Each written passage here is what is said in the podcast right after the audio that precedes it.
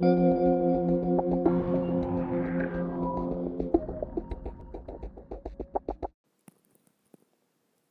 casca. Das dores entreabriu a porta para espiar os homens que levavam o corpo de Vera coberto. Junto com o cheiro nauseante, a gata esgueirou-se para dentro do apartamento. Quando das dores voltou para a sala, a gata olhava encolhida debaixo da cristaleira. O bicho tinha ficado dias preso com a morta.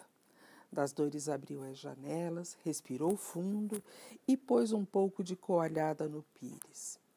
Resolveu que ficaria com a gata, se não a reclamassem, e se sentiu bem com a decisão. Afinal, não era a raiva que sentia pela vizinha, era só um incômodo. Vera, dona de si, distante e silenciosa, era uma velha tão sozinha quanto ela, pensou das dores. Agora estava morta. Ninguém perguntou pelo animal de estimação. Um sobrinho veio retirar os móveis. Não passaram dois meses e o apartamento estava alugado de novo. Vera tinha morrido do coração. A conversa sobre a segurança do prédio voltou ao nível de antes. Das dores que sabia o nome da gata, resolveu chamá-la de Sofia. Disse ao porteiro que com ela aprenderia filosofia, a filosofia de Vera. Disse também que não iria à reunião do condomínio, os outros que brigassem. O calor preguiçoso da gata no colo acalentava-lhe as tardes. Das dores saía menos. A pata da gata, sobre sua mão o ronronar agradecido com seu carinho, um filme na TV sossego. Das dores tinha emagrecido. Menos rua, menos sorvete, menos brigadeiro, menos pastel, sentia-se leve.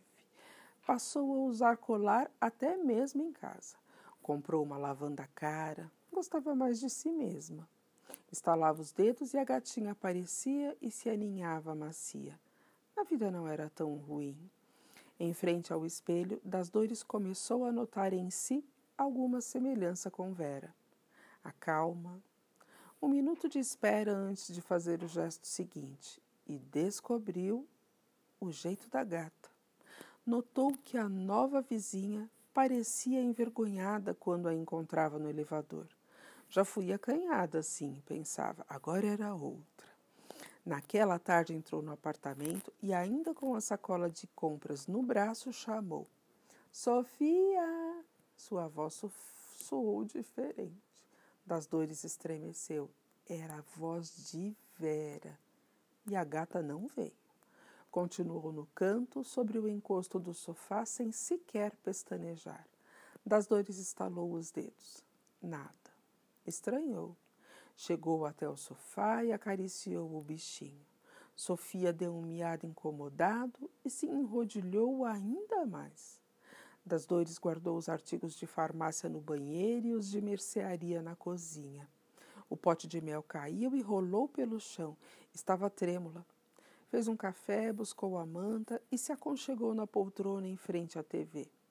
Sofia! chamou de novo. Sim, era a voz de Vera.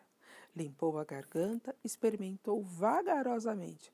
Sou eu, das dores. Mas sua voz era a voz de Vera. Levantou-se, olhou-se no vidro da cristaleira, no espelho do banheiro. Seus olhos iam direto para o colar. Era o colar de Vera. Era igual, só agora percebia com certeza comprado na mesma loja. Estava tonta, a vista embaçava. Procurou a marca de nascença na altura dos rins, mas quando levantou a blusa, sentiu o cheiro da lavanda. Era o cheiro de Vera. Foi até a gata em busca de ajuda. Colocou-a no colo e a abraçou apertado. A gata irritou-se ao escapar, arranhou o braço de das dores. Do alto da cristaleira mostrou os dentes, o rabo em pé e arrepiado. Pensamentos fragmentados e sem sentido sobre a gata e a antiga dona atordoavam das dores. Ela mareava, ajoelhou e chorou de mãos postas, agora com uma só frase se repetindo na cabeça: Das dores e Vera são só a casca. Das dores suava, Suava muito, sentia uma dor no peito que se expandia pelo ombro e pelo braço. Quis gritar por socorro e do fundo da garganta saiu: Vera! A gata então pulou com unhas e dentes do alto da cristaleira em cima de suas costas. Das dores, ainda sentiu a cabeça bater com força no chão. Alguns dias depois, arrombaram a porta e retiraram seu corpo. A gata escapuliu e entrou no apartamento da vizinha, que, distraída, nem a viu deslizar por entre as pernas.